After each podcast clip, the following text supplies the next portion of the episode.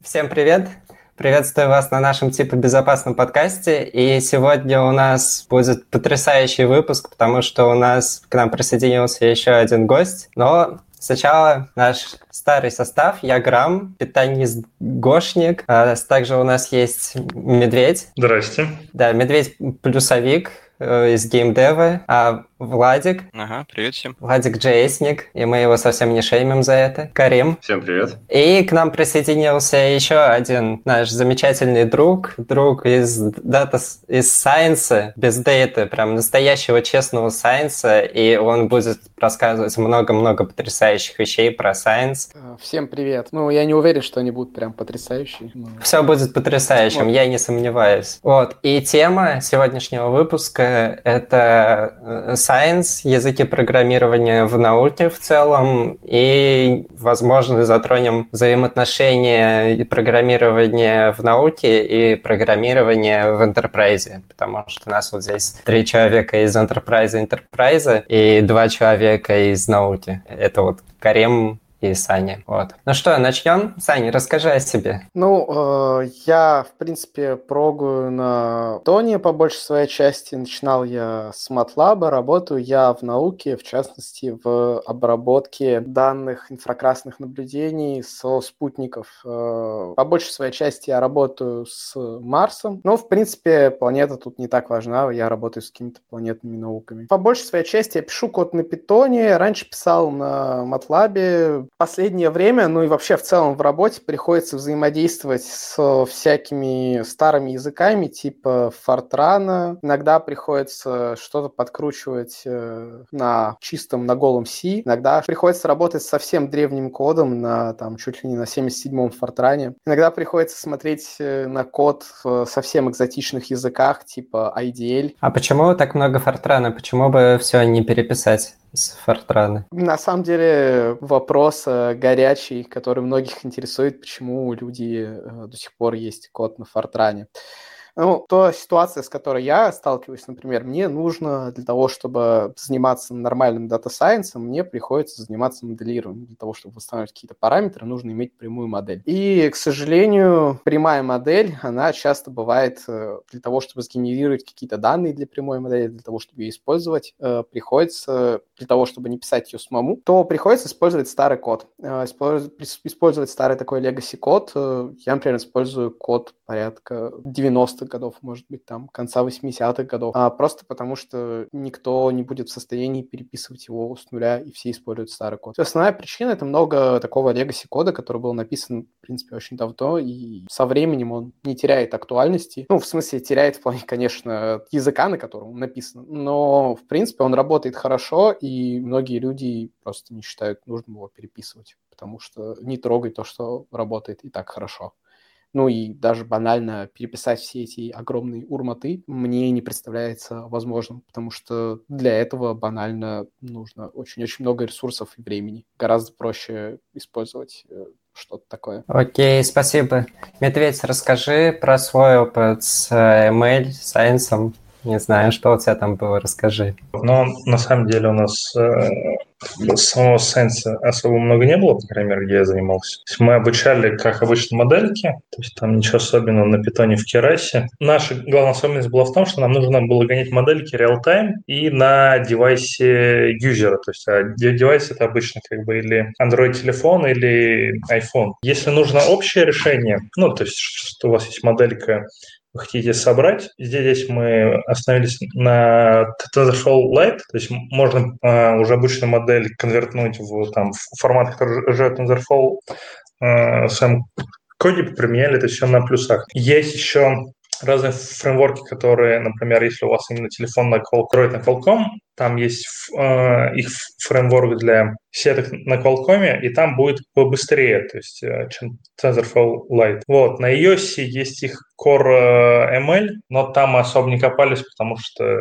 решили, что нам важнее общее решение. Если нормально все сделать на TensorFlow Lite, то скорость будет достаточно быстрая. Вот, это то, чем я занимался. Чем обучение отличается от того, что у вас есть еще и такой параметр, как скорость работы модели. Вам нужно за этим следить, у вас есть ограничения по слоям, у вас есть слои, которые, конечно, девайс не потянет. Вот это нужно все учитывать. Наша особенность была в том, что мы гоняли это реал-тайм на устройстве, и это должно было быть быстро. А как ты думаешь, почему обучение модели и Data Science, они, в них не, не особо используется C++, если вообще используется? Потому что вот библиотеки, как минимум, они же на плюсах TensorFlow, правильно? Python проще, ноутбуки, вот это все то, что есть для Python, для обучения, то есть это такая киллер-фича, которой у нас в плюсах нету. Окей, okay, спасибо. А вот говоря о простых языках, простых и популярных, вот у нас есть JS, он безумно популярен, на него куча, большая экосистема, много библиотек, и его просто запускать. Открыл браузер и работаешь. Владик, расскажи нам, почему, как ты думаешь, JS не используется в Data Science? Ну, мне кажется, по той же самой причине, то, что Медведь сказал. То есть на питоне, в принципе, уже все все готово для data scientist ов. Ну, вот. ну, а, например, про ML, если говорить, то есть же TensorFlow.js, правильно?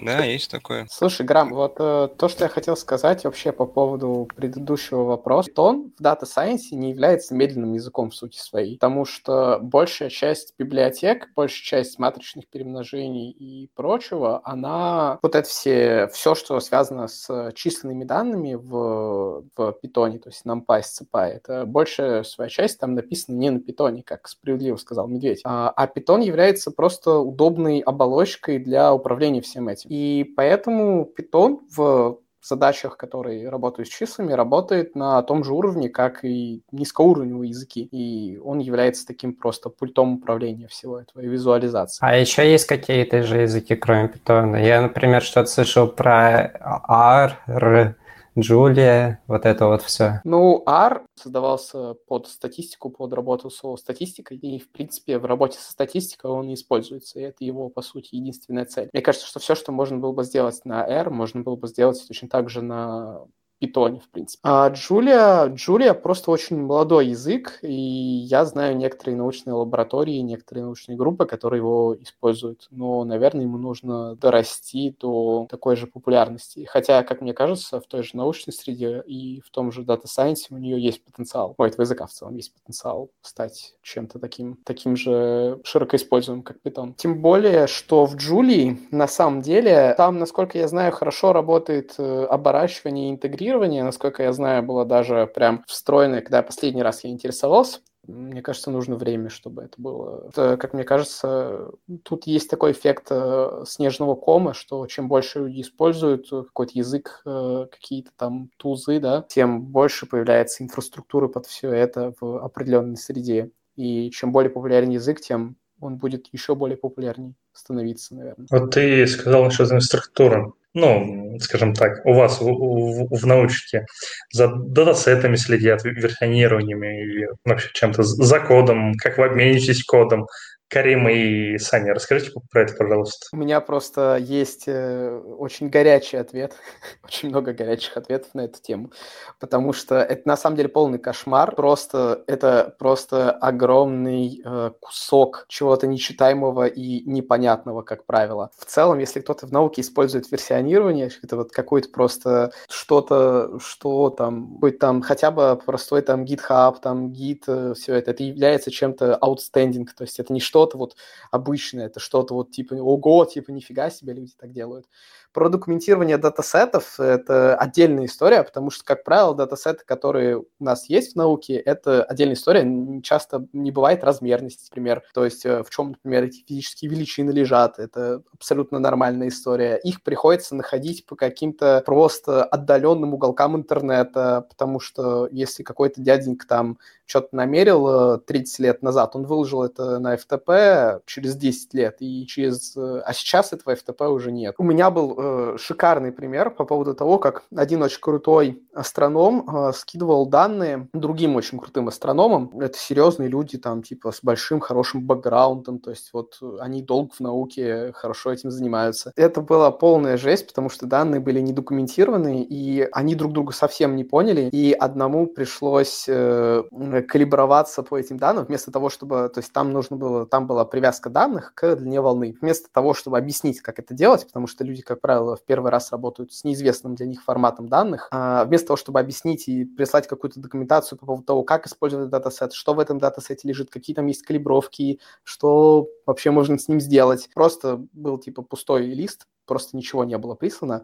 А, и другой известный астроном а, калибровал это вручную. То есть он просто знал, а, где находятся определенные там линии поглощения, и он делал калибровку полностью вручную. Вместо того, чтобы использовать ту калибровку, которая была уже вшита в сами данные. Что, в принципе, очень забавно, казалось бы, просто напиши документацию. Никто не пишет документации, особенно в таком русскоязычном сегменте. На Западе это еще более-менее как-то принято, а в русскоязычном сегменте совсем все плохо. Я вот я бы еще хотел добавить насчет э, датасетов, как это все менеджится. Ну, по моему опыту небольшому, недолгому в науке. Сейчас, на самом деле, вот стараются как-то вот выходить, чтобы выкладывать э, датасеты, там, что намерили инструменты в открытый доступ, чтобы другие могли это использовать и так далее. Но правда заключается в том, что иногда, вот как сказал Саня, вот документацию не выкладывают. А еще более важнее, не выкладывают калибровки. Человек, который вот впервые столкнулся с этим датасетом, который до этого не работал с подобными инструментами, он не сможет вообще ничего из, из этих данных получить. То есть э, данные это одно, а как получить из этих э, данных это еще отдельный разговор. Да, действительно, вот по версионированию данных это, как правило, пускай таким версионером можно назвать уровни данных. То, что вот есть э, первый уровень, нулевой уровень данных, это когда просто намерили какие-то, условно говоря, сырые фотоны электрон-вольта на детекторе. Аналог Digital Units намерили, и вот, вот у нас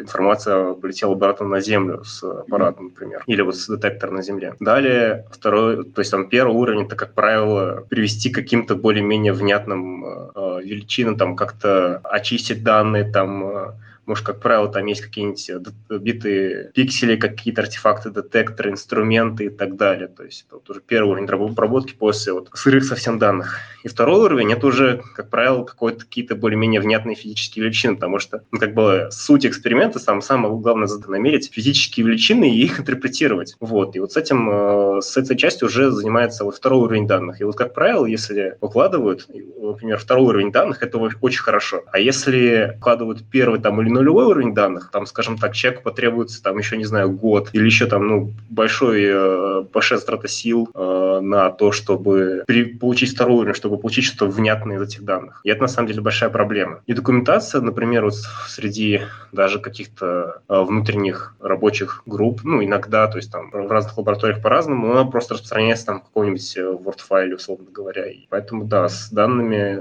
это сложно. В Data Science в этом плане стандартизировано, потому что используются там изображение, звук, это все стандартизировано, там форматы стандартизированы. С датасетами, особенно в науке, тоже проблема с форматами большая, потому что пользуют какой-нибудь э, там ужасный. Сейчас Саня, наверное, поправит, там он очень долго возился с одним форматом данных. Формат данных тебе нужно понять, как этот формат работает, как его использовать и как вот из, вот из этих файлов получить какие-то данные вменяемые. И порой э, шаги, чтобы поставить библиотеку, которая читает эти данные, это вообще просто ужас, кошмар, и на несколько дней там э, это все занимает. Ну и да, и вот на самом деле значительная часть вот работы людей, занимаются экспериментами, это, ну, помимо, естественно, там, люди, которые строят, делают инструмент, проектируют там миссию и так далее, это это обработка этих данных и вот э, чи чисто вот такой вот дата, вот, не знаю, инженерный, наверное, называется процесс, когда ты из одного формата данных пригоняешь в другой формат, тебе нужно учесть там, что ты используешь, какие калибровки, калибровки могут измениться, а потом там какое-нибудь внезапное хитрое свойство обнаруживается у этого инструмента, и тебе нужно как-то по-другому вообще все это делать. Там, все эти изменения, они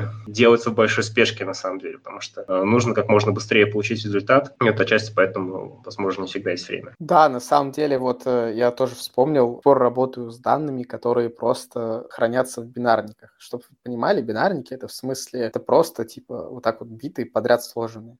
То есть вот можете себе представить, когда данные, они типа там нет никаких полей, там нет никакого описания этих данных, просто биты вот так сложены подряд в файле. И это на самом деле жесть. То есть э, другие люди не смогут этим никогда в жизни э, пользоваться. Ну и да, на самом деле Карим тоже по правде сказал все это. Если нет возможности э, работать с... Э, если нету какого-то инсайда у там, у какого-то эксперимента, то есть нету человека, который бы с ним работал, то работать с его данными становится фактически невозможно. А мы даже проводили специально с студентами, пытались работать именно непосредственно с открытыми, открытыми данными и почти поняли, что почти ничего тут невозможно вытащить, не имея калибровок. Поэтому такие вот этот вот, когда я слышу Open Science, это становится Э, просто довольно-таки забавно, потому что никакого такого э, open science, э, в принципе, ну не то, что быть не может, но пока люди очень плохо стараются для того, чтобы это было. Нету какого-то нормального процесса для того, чтобы этим люди занимались. Как бы то, что ты рассказывал про рядом уложенные битики, это как раз таки называется бинарная сериализация. Ее довольно ча- часто используют, чтобы экономить место, но и быстро считывать и записывать файлы. Вот. Но обычно как, как бы есть описание этого формата и как с ним работать. Редко делают сериализацию, там, знаешь, в большие JSON, чтобы можно было там обычным людям читать и писать. Это на самом деле хорошо, когда у тебя есть описание. Обычно описания нет. Ну, оно есть, но у каких-то очень отдельных людей. Медведь, расскажи про, про документацию в, в Enterprise. А, документация вся лежит в этом в сервисе от э, Atlassian, который вместе там с Jira идет, не помню, как называется, просто куча вики, материалов. У нас, наверное, проблема в том, что она очень э, часто бывает outdated, то есть ты ее смотришь, она там последний раз правила в 2017 году, то есть у нас как-то вот так, то есть ничего особенного.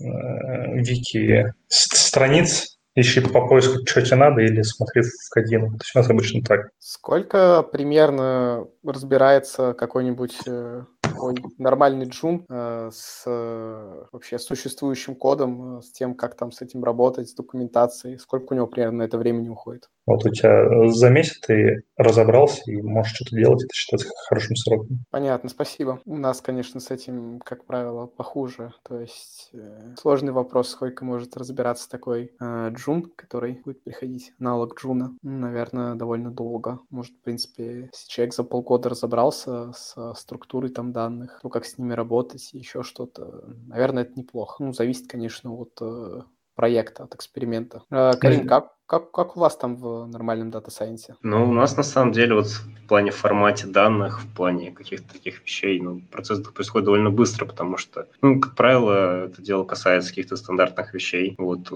на питоне уже реализованы куча там всяких э, библиотек для считывания, для работы с этими данными. Вот, э, даже какими-то экзотическими. Мои, получается, друзья, мои одногруппники, они где-то, наверное, как раз-таки за ну, чуть меньше, чем месяц, они уже начали там что-то экспериментировать, что-то тыкать. Вот. Но тут зависит от задачи, потому что иногда действительно то есть, приходится делать большую э, работу по вот, генерации данных. То есть, например, вот мне вот, первое время очень много э, заниматься нарезкой данных, то есть когда данных вот таких вот для обучения какого-то какого готового сета нет, тут возникает проблема, тут нужно придумать, как измерить, как э, какие данные взять, как их там нарезать, как их подготовить, чтобы там модель училась на хороших данных. Ну и да, я думаю, что на самом деле довольно быстро, потому что документация, там есть обычно в таких классических вещах на э, Кагле, там какие-нибудь примеры, там какие-нибудь Jupyter ноутбуки, которые разбирают, э, как это все делается, и, в принципе, область очень активно развивается, в связи с этим документации навалом. Действительно, на, довольно быстро находится ответ на свои вопросы. Я просто помню, как я как-то пытался тоже в какой-то такой библиотеке, э, связанной с э, спектрами,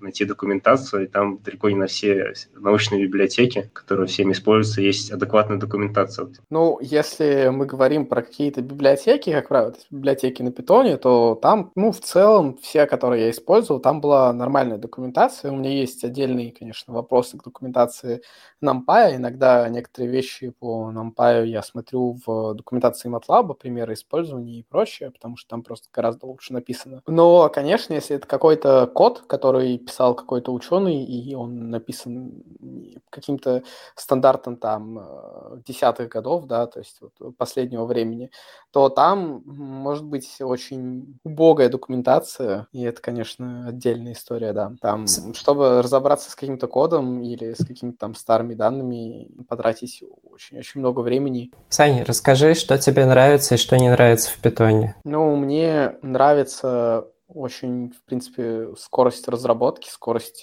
прикручивания чего-то нового. Это, конечно, вообще очень здорово, то, что все можно моментально подтянуть. Мне очень нравится читаемость питона, потому что для меня это очень важно. Мне очень нравится, скажем так, процесс дебага, потому что нет каких-то очень страшных э, непонятных ошибок, которые происходят где-нибудь э, в середине кода, и вообще непонятно, почему так происходит и зачем. Что не нравится. На самом деле, мне, в принципе, наверное, вот я бы сказал только про документацию и некоторую сложность с визуализацией графиков, потому что в нашем, в нашей области у нас визуализация это не какая-то там отрисовка там графики, там игр там и так далее. У нас это всегда какое-то построение каких-то графиков, построение, может быть, каких-то э, мультиков из графиков и прочее. То есть это работа в основном с Matplotlib. Конкретно Matplotlib мне не совсем нравится, потому что там у него есть свои проблемы, но это не проблема питона, а проблема Matplotlib в сути своей. Есть мне много оберток над Matplotlib. Самый известный это Seaborn, как, как мне, это не особо сильно помогает. Мне еще не очень нравится стиль Сиборна. Я бы предпочел работать и разбираться с некоторыми проблемами в Matplotlib на голом Matplotlib, чем использовать тот же Сиборн. Я, на самом деле, это использую малопопулярную такую штуку, Plot9 называется.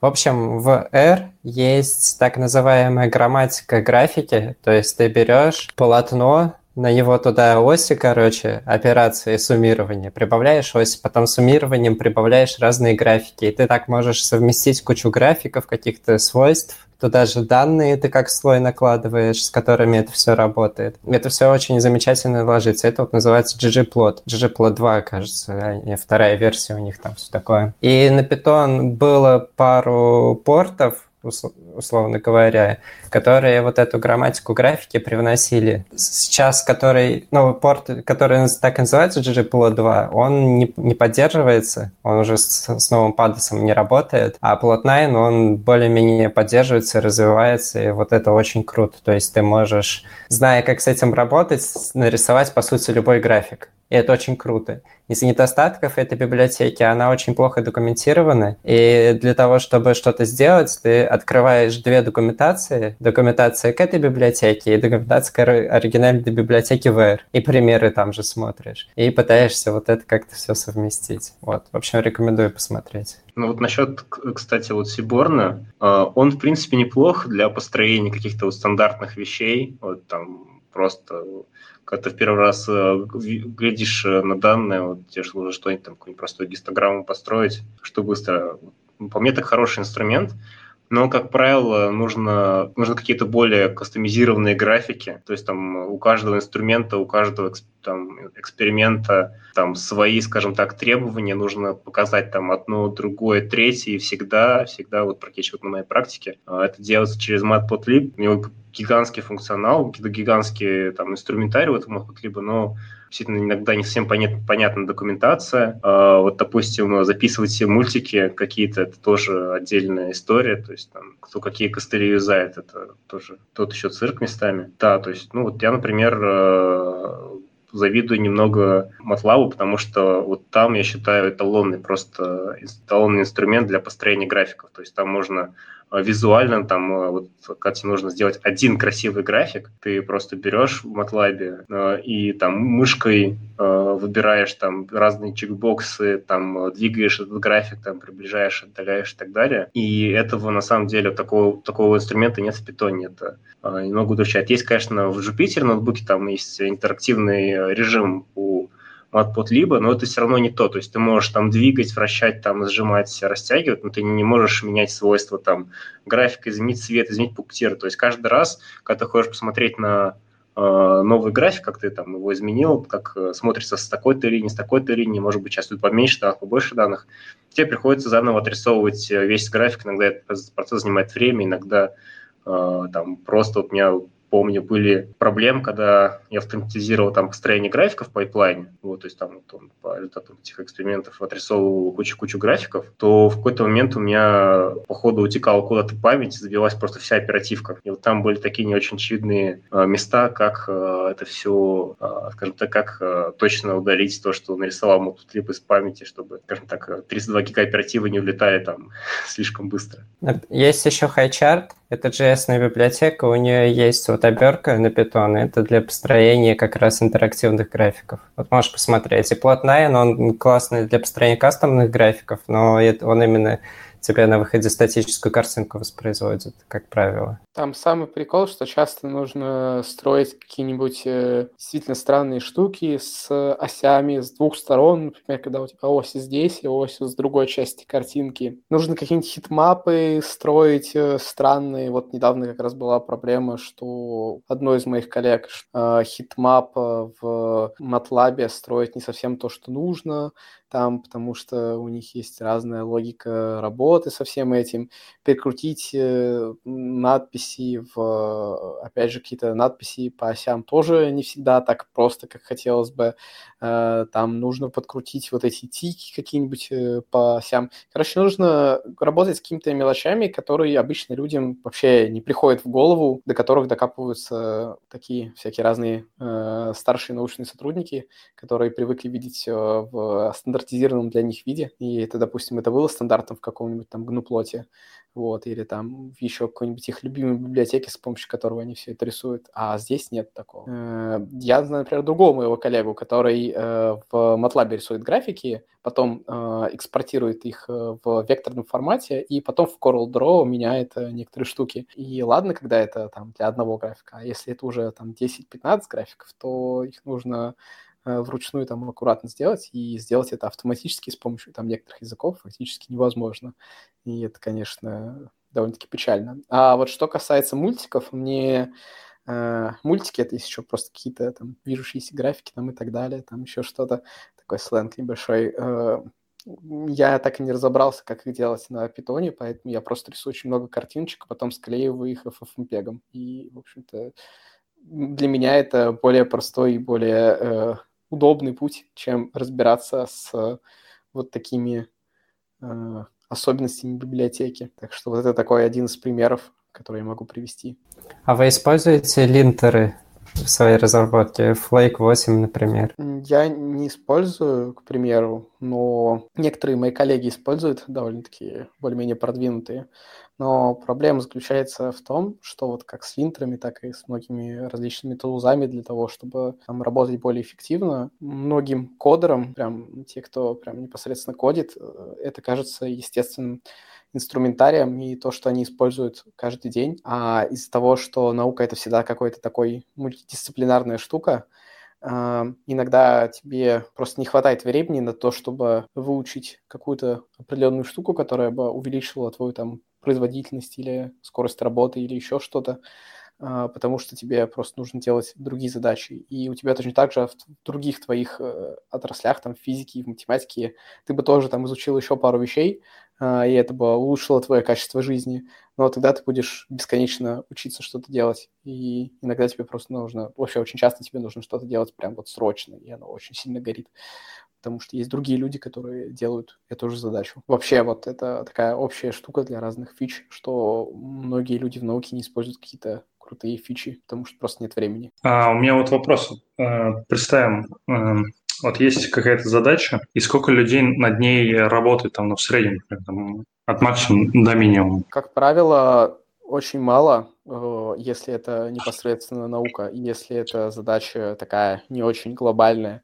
Тоже зависит от задачи. Если это какая-то глобальная задача на там статью в Nature, то над ней могут работать, там может работать э, команда из пяти человек, но каждый из них будет делать какую-то свою часть.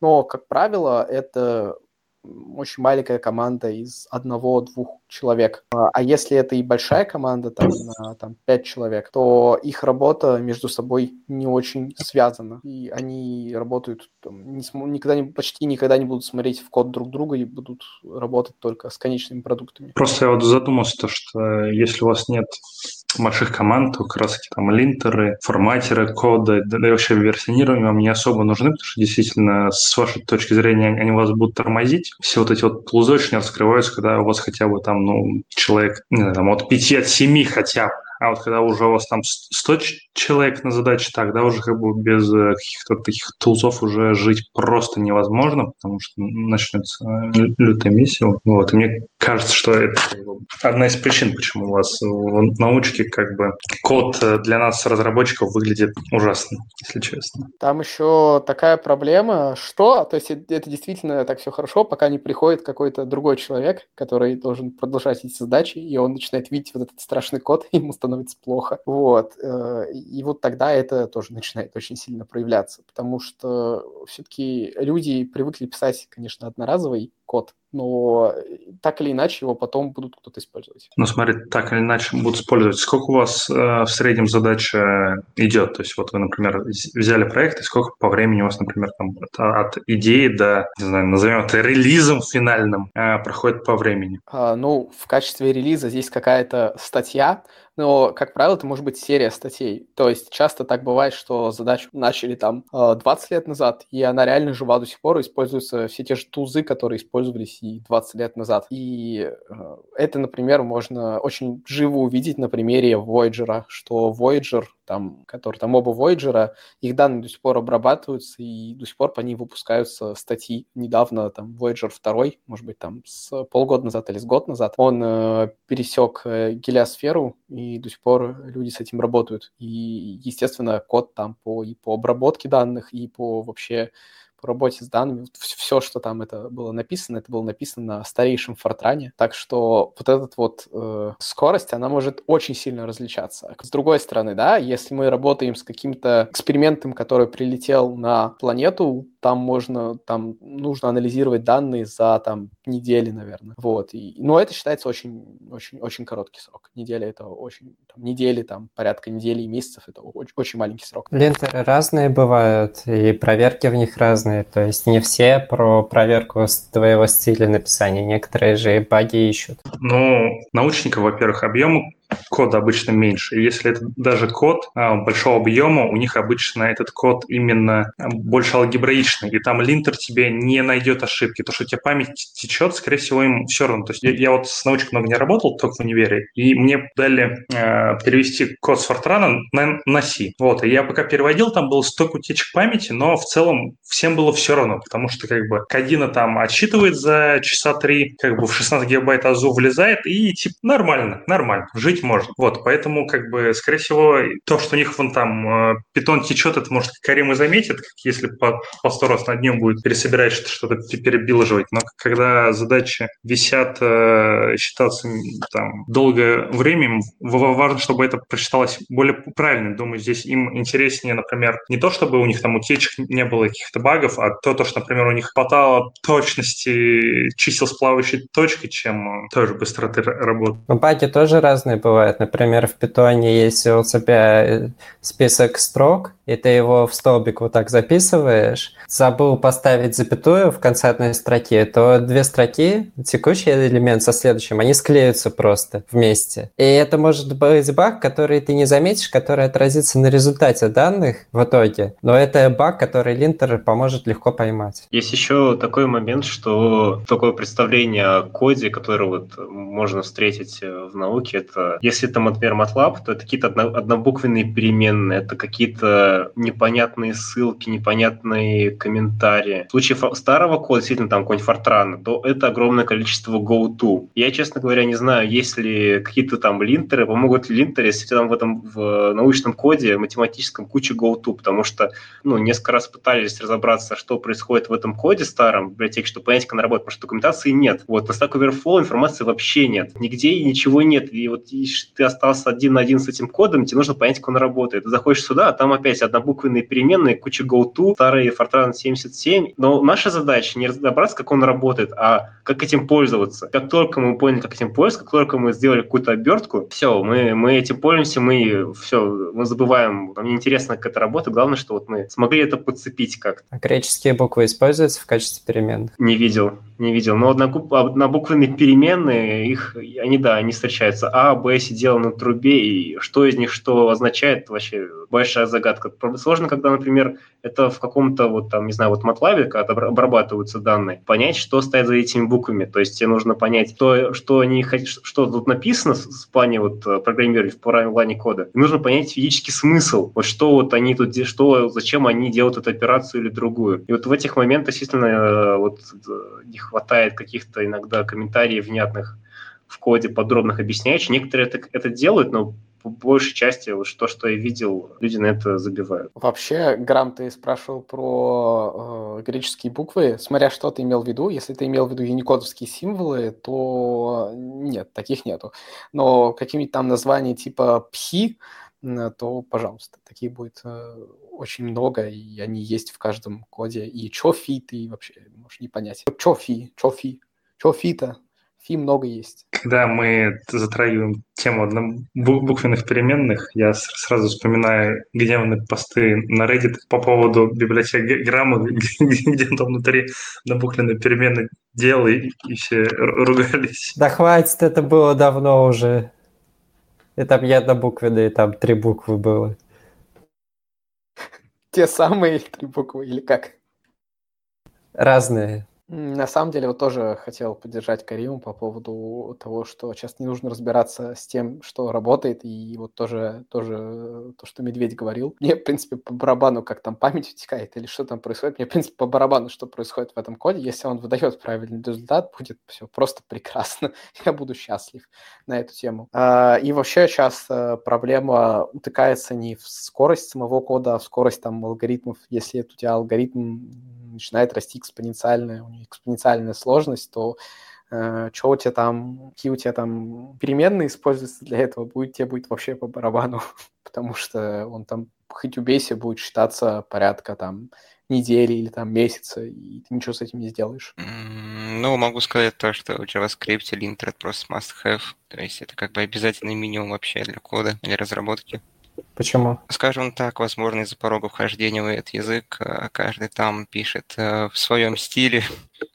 И чтобы хотя бы поддерживать разработку в нормальном порядке, все начинается с настройки линтера. Просто новый проект создается, создаешь сначала линтер под этот проект, там, конфиг его, и только потом ты уже приступаешь к коду. Грам, можно я прокомментирую просто этот, э, э, про это? Потому что у нас э, у нас такие проблемы с стилем кода в принципе решаются не зачетом за научно-исследовательскую работу. То есть э, просто типа плохо написал, типа все, успехов. Вот. Но так обыкновенно не делают, но я бы так решал, потому что дольше проще поставить э, удос или там неуд, э, чем объяснять, что такое линтер. Некоторым. Ну, должны быть критерии какие-то, как писать. Ну, типа сказать, вон PEP8 есть, пишите по PEP, например.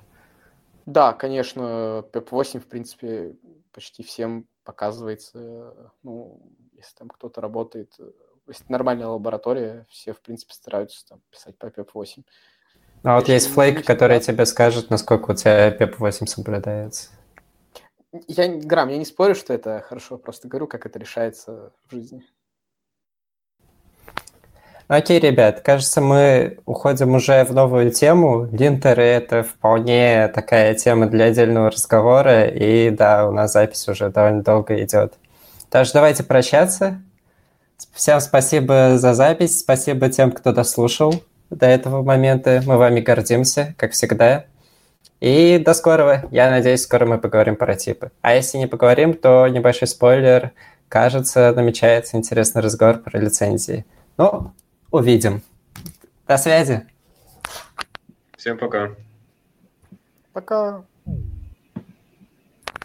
Нафига медведь отключился? Запись-то идет. А запись-то идет? Он решил пошпионить за нами, что говорят за его спиной. Он искал, где запись отключить, видимо. Как говорится,